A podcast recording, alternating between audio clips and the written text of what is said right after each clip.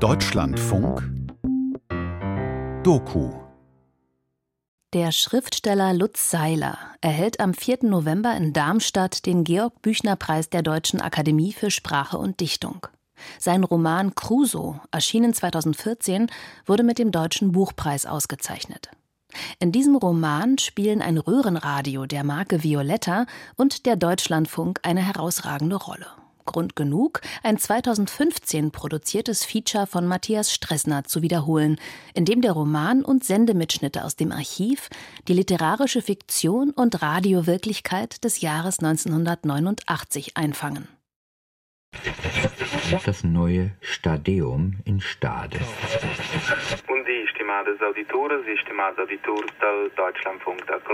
Das müssen Sie uns übersetzen. Hören Horst Blassel und sein original königlich bayerisches äh, Musikantenquartett und danach die Hessenländer. Die Zeit? Es ist jetzt 4 Uhr und 9 Minuten. Und da habe ich eben ein paar Tage lang diese 24 Stunden tatsächlich abgehört und quasi mitgeschrieben und habe mich beeiert, was alles über den Sender geht und wie und wie die teilweise reden und was die sagen und wie sich die Zeit verändert hat. Es ist ein Klangarchiv, was da abgebildet wird. Und da ich weiß, dass der Deutschlandfunk ja nun wirklich überall gehört wird, bin ich hier gerne hergekommen. Vom Deutschlandfunk hören Sie 10 Minuten Sport aktuell. Redakteur am Mikrofon ist Stefan Lazar. Hörbild mit Viola. Wie Lutz Seiler in seinem Roman Crusoe den Deutschlandfunk hört.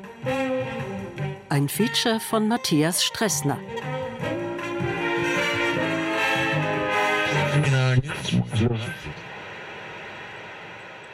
Vom Abwasch aus hatte Ed es irgendwann entdeckt.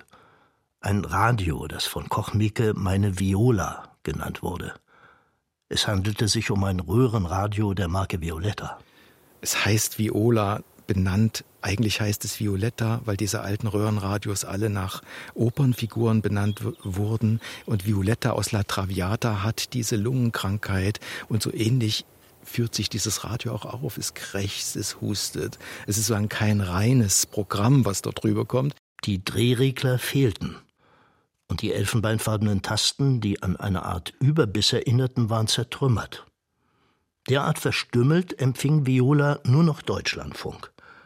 Diesen aber mit einer Unnachgiebigkeit, wie sie Kriegsversehrten nachgesagt wird, die trotz schwerer Verletzung weiter und weiter kämpfen. Für Edgar Bendler, genannt Ed, einen Germanistikstudenten aus Halle mit besonderer Leidenschaft für Georg Trakel, ist der Deutschlandfunk magische Stimme und magisches Auge in einem. Auf Hiddensee findet Ed 1989 Aufnahme in einem VEB-Betriebsferienheim. Es heißt zum Klausner und liegt im Norden der Insel. Wer hier war, hatte das Land verlassen, ohne die Grenzen zu überschreiten. Im Klausner leitet ein gebürtiger Russe, Kruso, oder wie er genau heißt, Alexander Krusowitsch, eine Kaste seelisch und politisch Schiffbrüchiger. Eine Art Untergrund zur Anhäufung innerer Freiheit, eine geistige Gemeinschaft, irgendetwas in diesem Sinn. Ohne Verletzung der Grenzen, ohne Flucht, ohne Ertrinken. Der Entschluss, auf der Insel zu leben, genügte, um voneinander das Wichtigste zu wissen und wirkte wie ein unsichtbares Band. Um Crusoe schart sich eine undurchsichtige Belegschaft von SKs, wie die Saisonkräfte der Insel abgekürzt bezeichnet werden. Zentral wird die Beziehung von Crusoe zu Edgar Ed Bendler. Dieser wird Crusoes Freitag.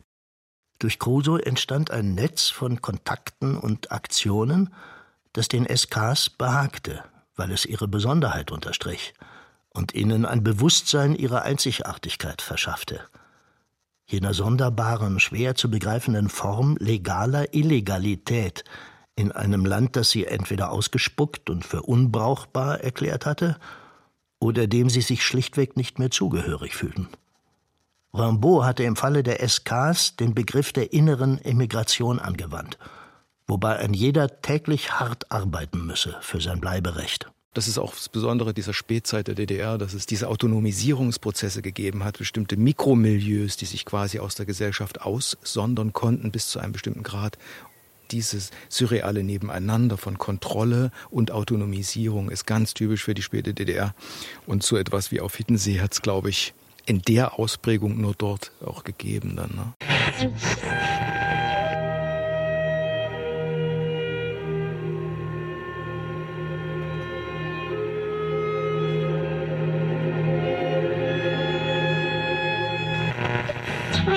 Das Jubiläum der Französischen Revolution, meine Damen und Herren, geistert derzeit durch alle Arten und Medien der Kultur. Einen schönen guten Morgen, meine Damen und Herren. Ein dicht gedenktes, gedrängtes Programm erwartet Sie bis 8 Uhr. Wir wollen berichten über folgende Themen. Australien wirbt um Übersiedler aus der DDR. Musik aktuell.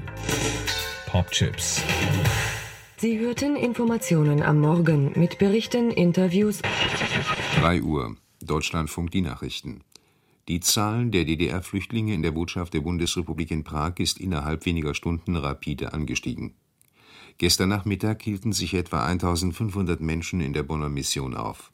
Am späten Abend und in den ersten Nachtstunden sollen noch einmal 500 Flüchtlinge dazugekommen sein. In Agenturmeldungen wurde von einer katastrophalen Situation gesprochen.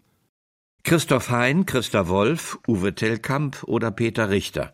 Auch diese Autoren verschaffen dem Deutschlandfunk in ihren Büchern einen Auftritt im Zusammenhang mit politischen Ereignissen in der DDR.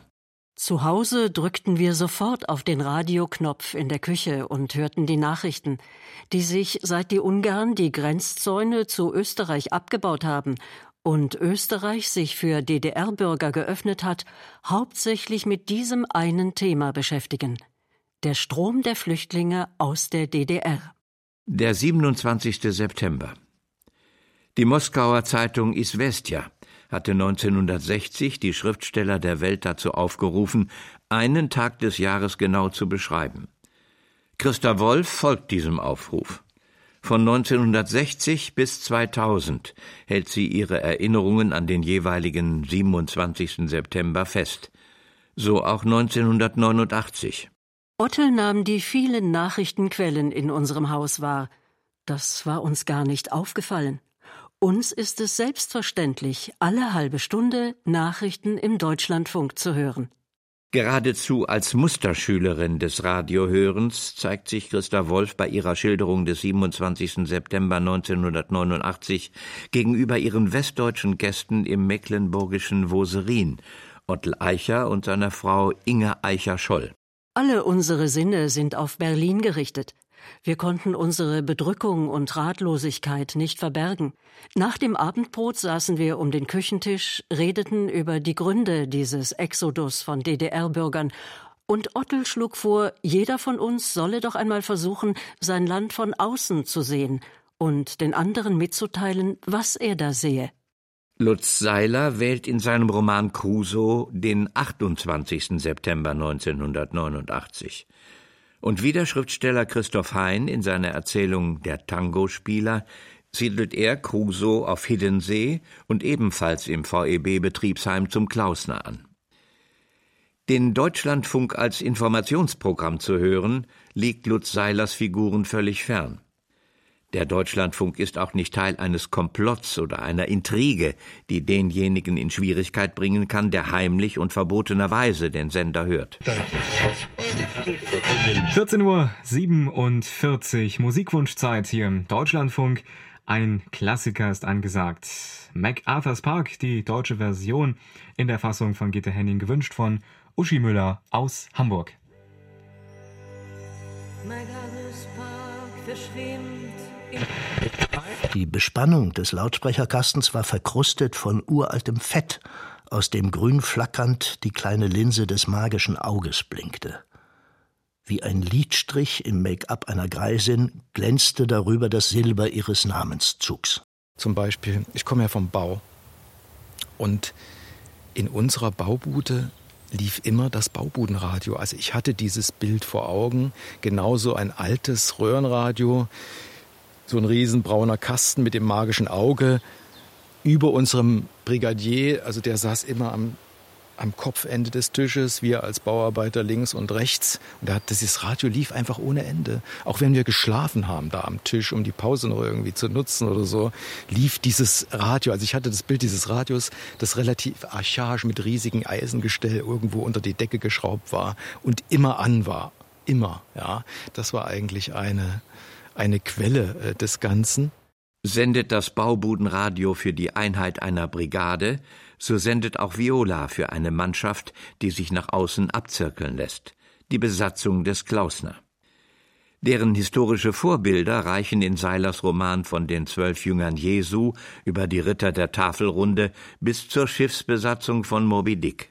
Es gibt so viele groteske, wunderbare Szenen, die natürlich für, für Große keine Rolle spielen, aber dass diese Frühstücksrunde an dieser Tafel mit den zwölf Leuten, das ist schon für mich eine Art Tafelrunde, die eben auch ihre ganz eigene Ritterlichkeit hat und auch ganz eigenen Regeln folgt und eben auch ganz eigene Namen hat. Also das sind ja auch Ritternamen, wenn man so will, wie Cavallo oder Kochmieke oder Rambo und so. Das sind, das sind ausgezeichnete und besondere Leute und die schlagen da ihre ganz eigene Schlacht, nämlich jeden Tag im Klausner in der Stoßzeit, wo sie dann irgendwie es schaffen, dieses Schiff vor dem Untergang zu retten, diese Kneipe, und danach auch genauso erschöpft sind, als wären sie im Kampf gewesen.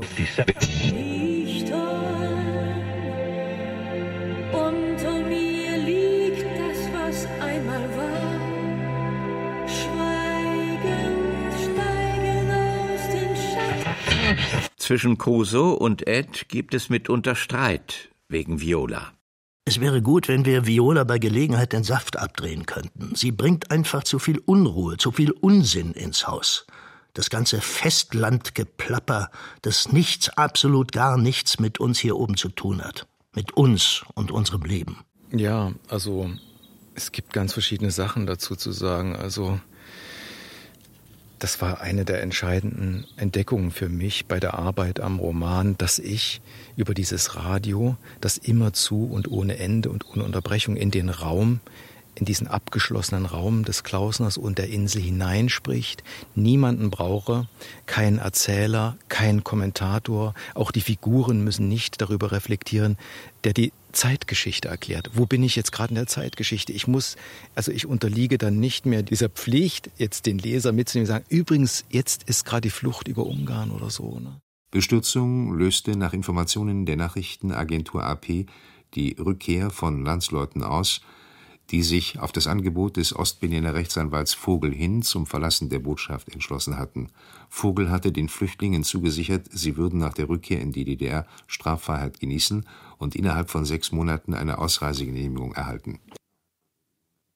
Einer der Flüchtlinge berichtete laut AP, er sei mit dem Omnibus zum Bahnhof von Prag gebracht und dort von der Polizei festgenommen worden.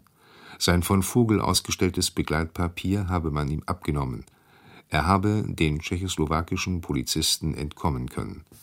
Bestürzungen und polemische Zuspitzungen im heißen Herbst des Jahres 1989 teilen sich der Belegschaft des Klausner kaum mit. Zu der von Crusoe gepredigten inneren Emigration gehört, dass die Figuren des Romans politische Äußerungen nur wie im Nachhall hören. Für den Leser dagegen sind Nachrichten, Kommentare und Presseschauen des Deutschlandfunks Mittel der Authentizität. Wenn es Leute bei Ihnen gibt, die meinen, die jetzige Größe der Bundesrepublik ist zwar schön und imponierend, aber wenn das andere noch dazukommt, dann könnten wir Deutschen vielleicht, und ich sage das so deutlich, andere an unserem Wesen noch mal genesen lassen. Das wird alles nicht gut sein. Das wäre schade, entgegnete Ed vorsichtig. Immerhin ist Violetta, ich meine Viola, die älteste Bewohnerin des Klausners. Und sie trägt den Namen einer Frau, die, ich meine, du weißt, wie in Schuld und Sühne. Violas Aufgabe ist mit Bezug auf den Leser und mit Bezug auf die handelnden Personen strikt getrennt.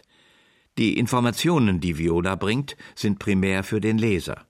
Für Ed und die Besatzung des Klausner dagegen zählt weniger die Information als das Radio- und Programmformat. Am Anfang habe ich so historische Recherche gemacht, dann dachte ich, nee, diese Viola soll's alles das, was sie sagt, soll sie auch wirklich gesagt haben. Ja, auch wenn das dann über mehrere Tage verteilt wird und unter Umständen die Recherche nur dieses Mitschnitttags war und so weiter. Aber alles, was Viola sagt, also dieses Radio, hat sie auch wirklich äh, gesagt.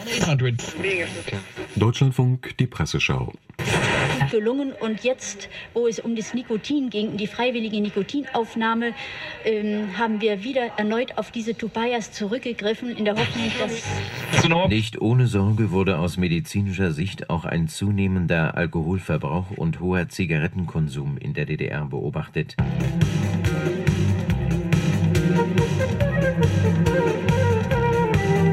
Norbert Blüm hat gesagt, wie Sie eben erwähnten, den Deutschen ginge es noch nie so gut wie jetzt zur Zeit im September 1989.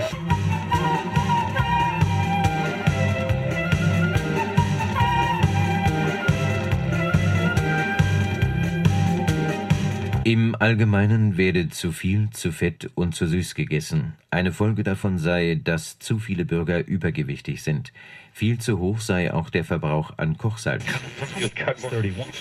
Und nun das ARD Nachtkonzert vom Deutschlandfunk. Hierzu begrüßen wir auch alle Hörerinnen und Hörer der uns angeschlossenen Sender. Auch Violas Musik im Roman lief im Deutschlandfunk an jenem 28. September 1989.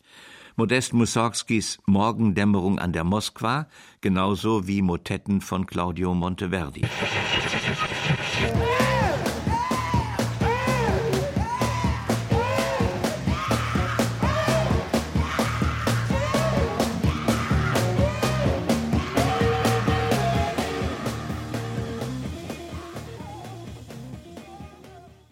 Das war der erste Teil unserer Sendung Rockzeit. Wir setzen dieses Programm nach den Nachrichten ab 1.05 Uhr fort.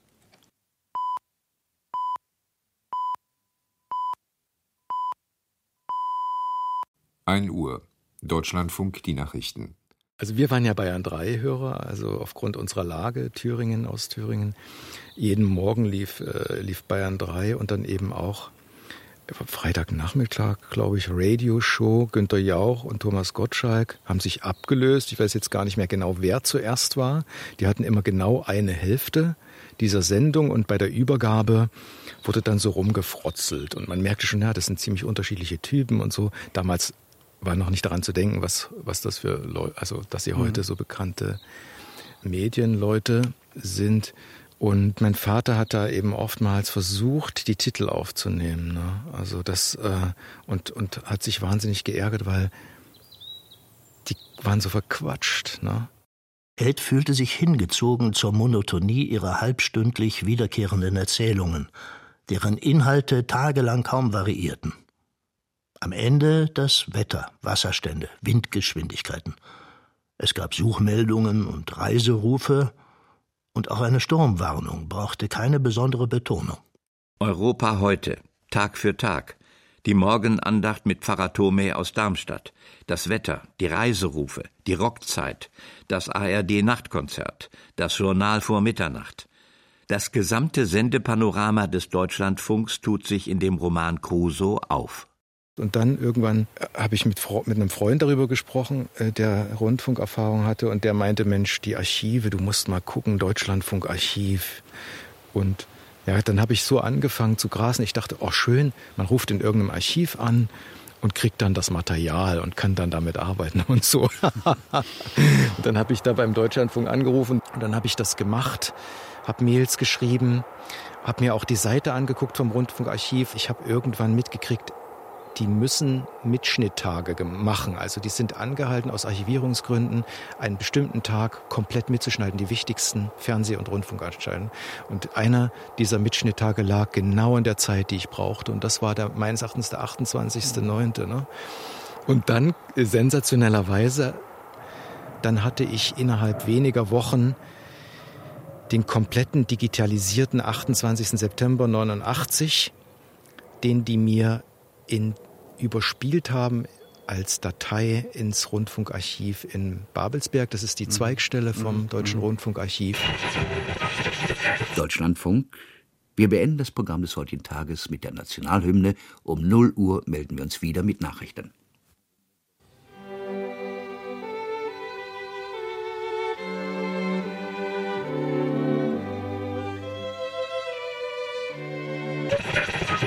Der Abwasch war sauber und aufgeräumt. Das Licht ließ er ausgeschaltet. In der Küche genügte ihm Violas magisches Auge als Lotse. Er war leise, er nahm sich zwei Scheiben Brot und seine Zwiebel und setzte sich auf den Stuhl unter dem Radiokasten. Er war weit entfernt von jener Welt, aus der die Nachrichten stammten. Sein Leben fand nicht mehr in der Gegenwart statt. Er erinnerte sich an das Kofferradio seiner Kindheit, das er bei Familienausflügen auf dem Schoß gehalten hatte, sitzend im Bollerwagen. Unerklärlicherweise begann er zu zittern. Vor Kummer und Glück zugleich, falls das möglich war. Wahrscheinlich nur eine Folge meiner Verletzung, dachte Ed. Ein kleiner Riss im Golf von Mexiko. Behutsam kaute er das Brot und knabberte an seiner Zwiebel. Eigentlich hatte er keine Schmerzen mehr, nur ein kleines Stechen im Oberkiefer. Zum Tagesausklang hören Sie die Nationalhymne. Zeitzeichen, Pausenzeichen und Hymne. Die Lautroutine eingeschliffener Stations- und Programmansagen. Das raschelnde Papier der Sprecher. Die Stille überraschend eintretender Pausen. Das Programmschema des Deutschlandfunks bietet 1989 für seine Hörer in Crusoe besondere akustische Stützpunkte. Ed beschäftigte der Gedanke, dass das Radio seinen Besitzer überlebt hatte, ohne zu verstummen. Auf gewisse Weise konnte es als die Stimme des alten ertrunkenen Kochs angesehen werden, die sich seit Jahren ohne Unterlass über die Töpfe des Klausners ergoss und seine Speisen überzog mit ihrer endlosen Sendung. 65 Jahre heute. Herzlichen Glückwunsch, Frau Noack. Ihnen gehen aber wohl die Ideen offensichtlich nicht aus. Woran arbeiten Sie denn derzeit?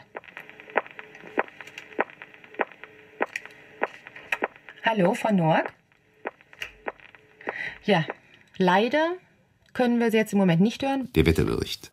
Es war der Autor Friedrich Christian Delius, der in seiner Dissertation das Thema Der Held und sein Wetter im Roman des bürgerlichen Realismus aufgegriffen hat. Die Lage auf der Ostseite eines nahezu ortsfesten Hochs über dem Ostatlantik fließt mit einer nordwestlichen Strömung kühle Meeresluft nach Deutschland.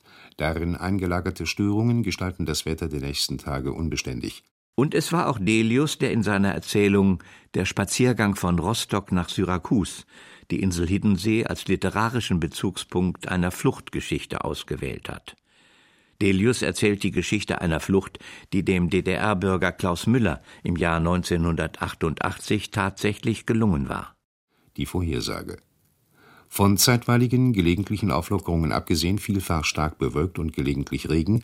Lutz Seilers Held Ed Bendler hört den Wetterbericht aber nicht, um eine Flucht vorzubereiten. Er hört den Wetterbericht als selbstwertiges Ritual. Er konsumiert die Sätze wie Kryptogramme. 40 Grad in der Sonne. Und ich hatte meine Fenster geschlossen wegen der Unwetter, vor denen Viola ständig gewarnt hatte. Stündlich kam irgendetwas über Stürme aus Nordwest und Flüchtlinge in den Botschaften, aber niemand hört ihr wirklich zu, als lägen wir außerhalb der Nachrichten. Nicht das Was der Information zählt, sondern das Wie der Ausstrahlung, die Aura des Senders. Statt der Held und sein Wetter müsste es bei Lutz Seilers Crusoe heißen, der Held und sein Wetterbericht. Die weiteren Aussichten wechselhaft und kühl, am Alpenrand weitere Dauerniederschläge. Ergänzt wurden die Wetterberichte beim Deutschlandfunk 1989 noch durch einen Reisewetterbericht am Nachmittag. Zwischen den 15.55 Uhr Reiserufen und den 16 Uhr Nachrichten. Und nun die Reisewettervorhersage für das Wochenende.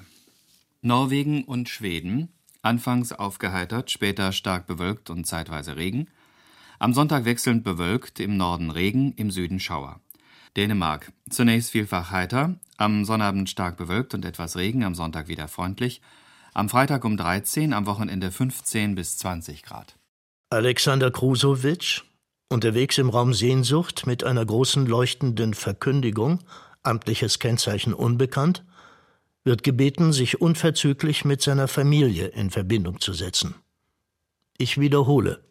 Die Reiserufe, das das ist so ein fantastisches Gelände einfach gewesen. Also man, man hört da jemand fährt von da nach da und soll bitte das und das tun oder seine Radmuttern sind nicht angezogen oder so. Und dann sieht man im nächsten Moment, wie das Rad wegfliegt und was passiert dann mit dem. Deutschlandfunk, eine Durchsage für Reisende. Jugoslawien.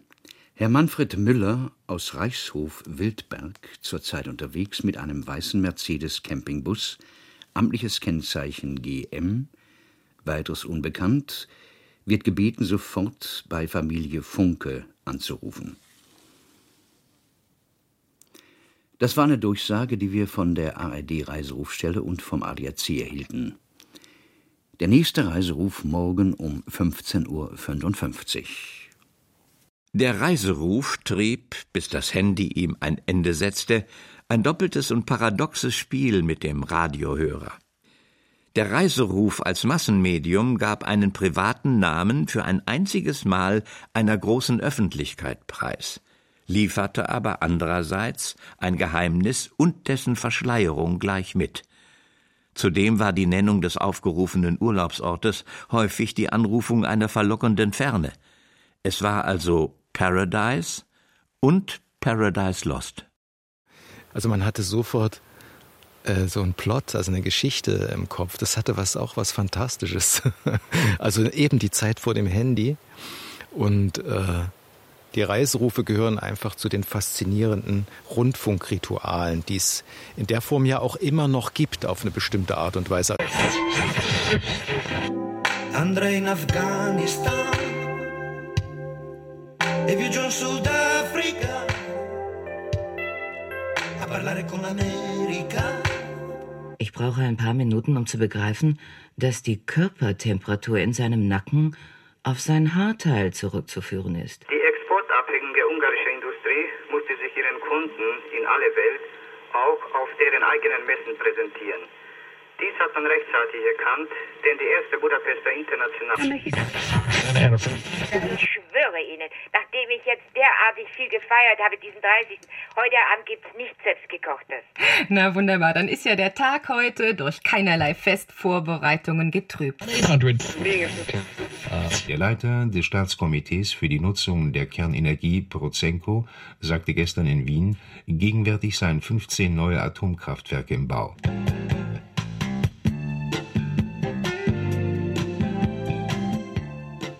Boulevard im Deutschlandfunk mit Ulrike Burgwinkel am Mikrofon.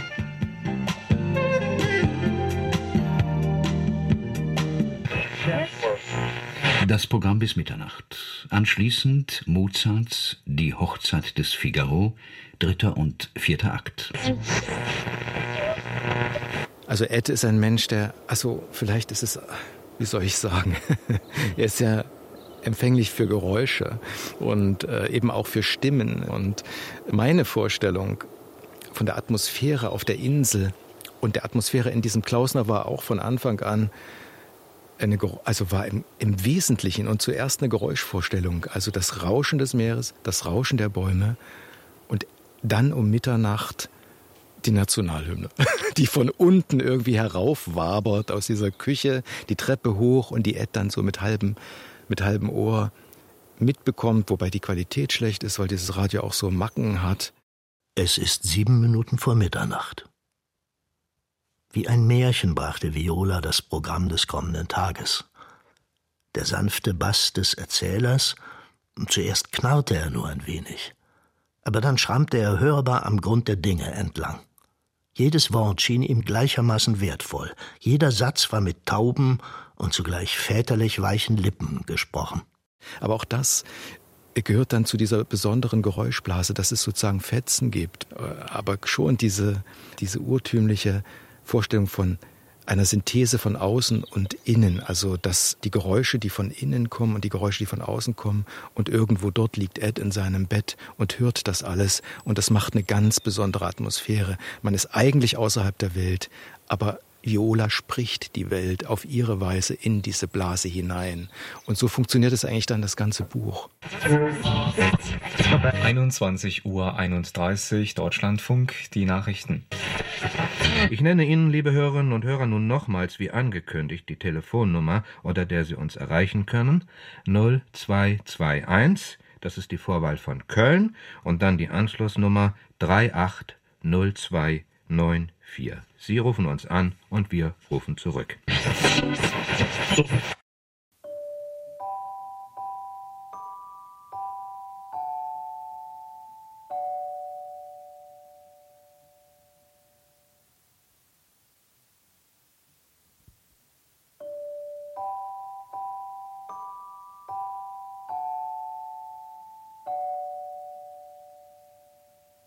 Am Anfang habe ich gedacht, du möchtest das Radio.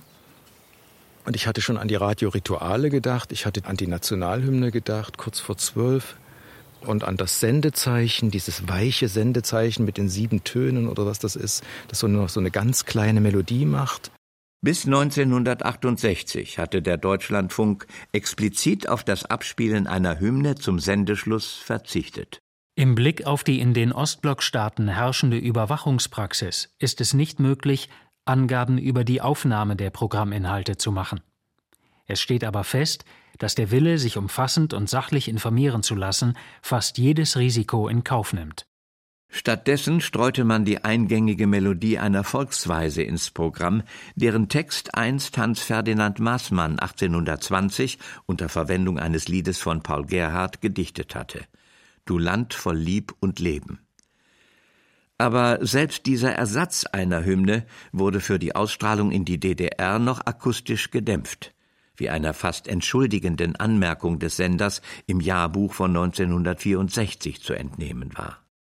Sache des Deutschlandfunk ist es, dieses Risiko so klein wie möglich zu halten.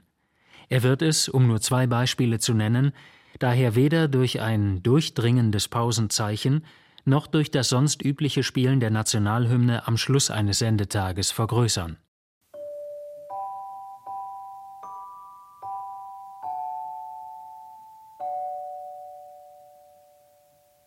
Das ist also auch bis in die Technik hinein eigentlich autobiografisch. Mein Vater war schon ein Techniker, also er hat ja, durch ihn bin ich überhaupt auch, glaube ich, an die Technik herangeführt worden. Wir waren viel in der Garage, wir haben unheimlich viel am Auto gemacht. Und Radio spielte auch eine große Rolle. Also alles war sehr bescheiden. 1974 kam der erste Fernseher. Die einzige Technik, die wir vorher hatten, bis dahin war so ein kleines Kofferradio.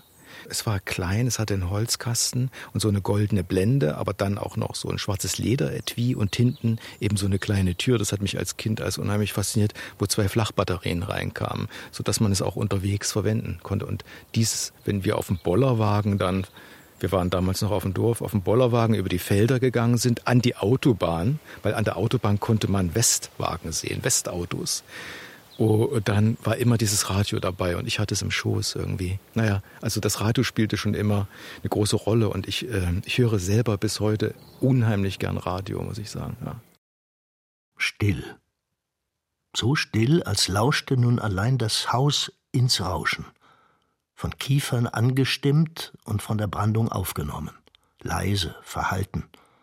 Thematisch fortgeführt und variiert von den Becken aus Stein und verstärkt von denen aus Stahl, die unter dem fallenden Wasser wie Trommeln ertönen mit ihrem dunklen Gedröhn. Jenes häusliche Geräusch, das Ed einsponn in Wohlsein und Behagen, weil es war wie einmal daheim. Das dumpf in die Wanne stürzende Wasser und das Summen des Durchlauferhitzers, gehört von der Stube oder vom Kinderzimmer, Freitag 18 Uhr, tief im Rauschen aber das war nicht der Badetag seiner Kindheit, jener schönste Abend in der Woche. Es war einfach diese Nacht, angekündigt von den Trommeln der Waschung, denen die Schritte auf der Treppe folgten. Selten ein Flüstern, nur leises, feines Klappen von Türen. Jeder kannte seinen Weg. Und auch das zählte für Ed zu den Rätseln. Erst dann nach und nach tauchte Viola wieder auf das Konzert am Abend, später die Stimme des Nachrichtensprechers, die in der Nacht anders beschaffen war als am Tag, da sie nun auch gegen den Schlaf und die Dunkelheit ansprechen musste, wozu der Mann im Nachrichtenstudio bestimmte Worte hervorhob und andere fast vollständig fallen ließ. Dazwischen lange Pausen und die Geräusche von Papier, das umgeblättert wurde. Vor und zurück, als ringe der Sprecher verzweifelt um den nächsten Satz oder wählte ihn erst in diesem Moment. Ja, er ist allein in dieser Nacht. Allein mit seiner Stimme, dachte Ed.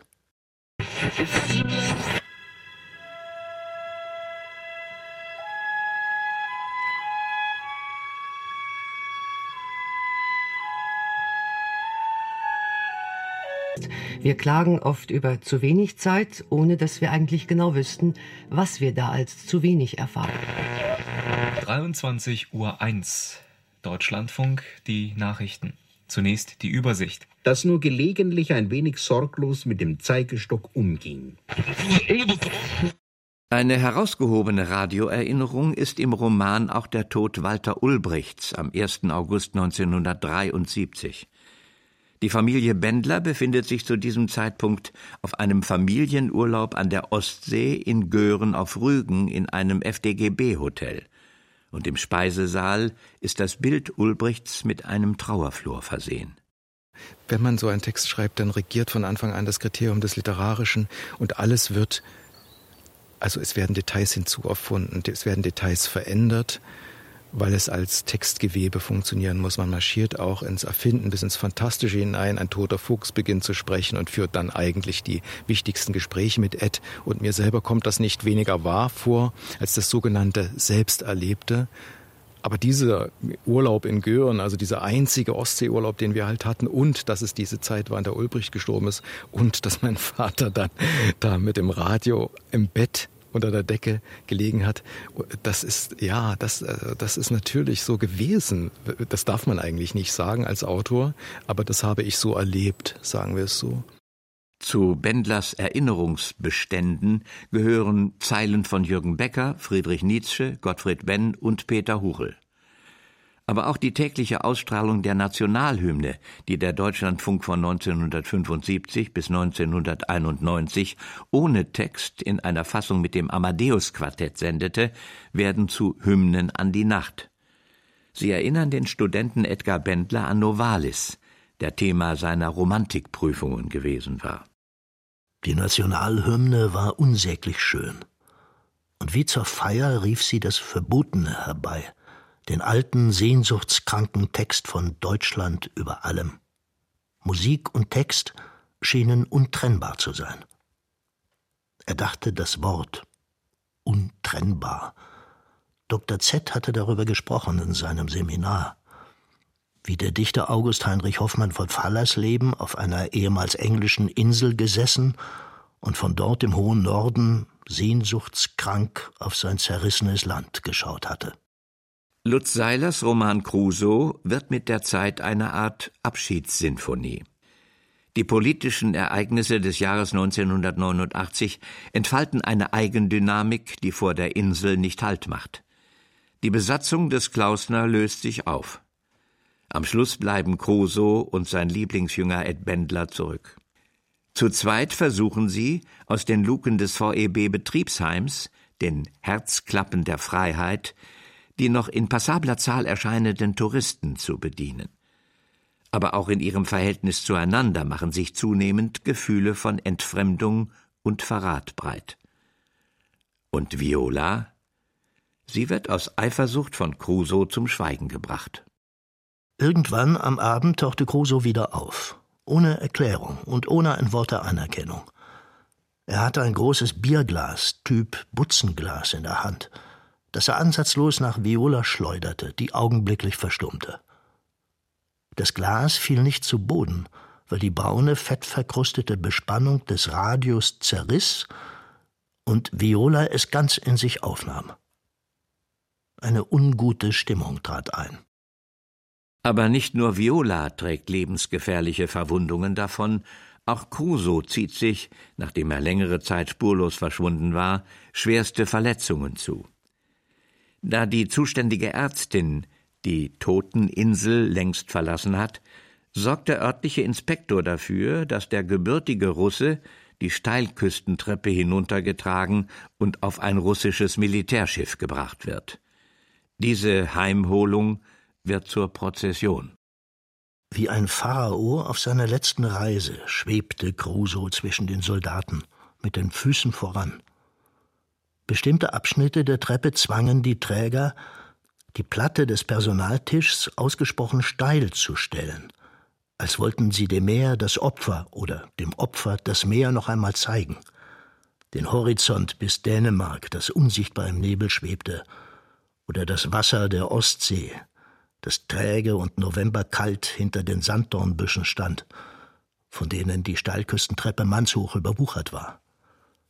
Ja, für einen Moment schien es Ed, als hielten sie der Ostsee einen Heiligen entgegen, einen Märtyrer, dessen Körper sie in einem nächsten Schritt den Fluten anvertrauen würden, zur Besänftigung der Stürme, zur Verwirrung der Patrouillenboote und schließlich zum Zeichen der Freiheit und zum Beweis, dass sie bereits hier im Diesseits zu erlangen war und nicht erst auf Möhn, Hawaii oder sonst wo. Ja, Crusoe musste geopfert werden, geopfert für die Zukunft der Insel. Anders als Crusoe schafft es die schwer verletzte Viola mit Hilfe Eds wieder ins Leben zurück. Er hatte den nächstbesten Tisch in die Küche gezerrt, einen Stuhl auf die Platte gestellt und das Butzenglas aus dem Radio gezogen. Ein schimmliger Geruch entströmte dem Radiokasten. Es genügte, eine der silbrigen Röhren in ihre alte Stellung zu biegen. Viola kam zu sich. Sie funktionierte. 20 Uhr, Deutschlandfunk, die Nachrichten. Viola ist nicht mehr länger nur Informantin des Lesers. Am Ende des Romans erschließt sich auch dem Romanhelden, wie fundamental die politische Lage sich verändert hat. Wie der Darsteller eines komplizierten Kabaretts hockte Ed jetzt dort oben, in der Küche des Klausners, mitten in Kochmiekels Reich. Eine einsame, komische Figur, aber auch treu und tapfer vielleicht. Eine Weile wusste Ed nicht, ob er begriff. Aber die Stimme Violas war ihm vertraut, und sie half ihm wieder ruhig zu atmen. Alle Grenzen waren offen. Offen seit Tagen.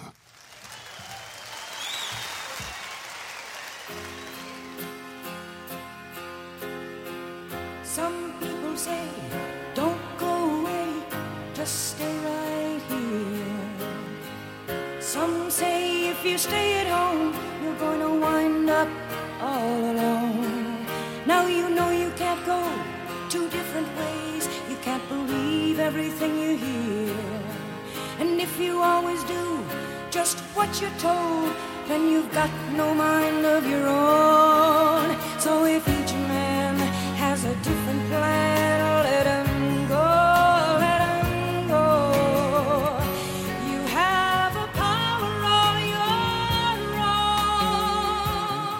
Hörbild mit Viola. Wie Lutz Seiler in seinem Roman Crusoe den Deutschlandfunk hört. Sie hörten ein Feature von Matthias Stressner.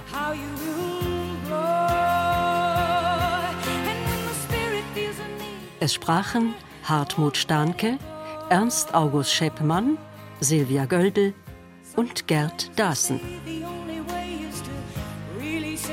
Song. Ton und Technik Ernst Hartmann, Wolfgang Rixius und Angelika Bruchhaus. Regie Claudia Katanek. Redaktion Barbara Schäfer. Eine Produktion des Deutschlandfunks 2015.